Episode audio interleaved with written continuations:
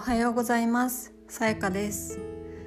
このポッドキャストでは一日一言私がランダムに選んだ言葉を皆さんにお届けしていきます。今日の一言はこちら。私前は何も考えなくても飛べたの。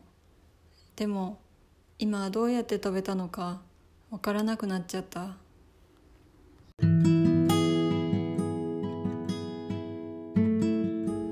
これはジブリ映画「魔女の宅急便」の危機の言葉です。魔女である彼女はある日急にほうきで飛べなくなってしまいました。危機は友人の絵描きであるウルスラにその悩みを打ち明けました。ウルスラは危機に公開しました私もよく描けなくなるよ。そういう時はジタバタするしかないよ。書いて書いて書きまくる。それでもダメなら書くのをやめる。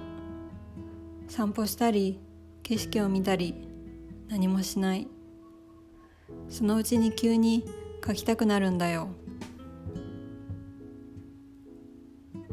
あなたの内面で起こっていることをごまかさずにそれと素直に向き合うことで見えてくるものがあるかもしれません。それでは皆さん今日も良い一日を。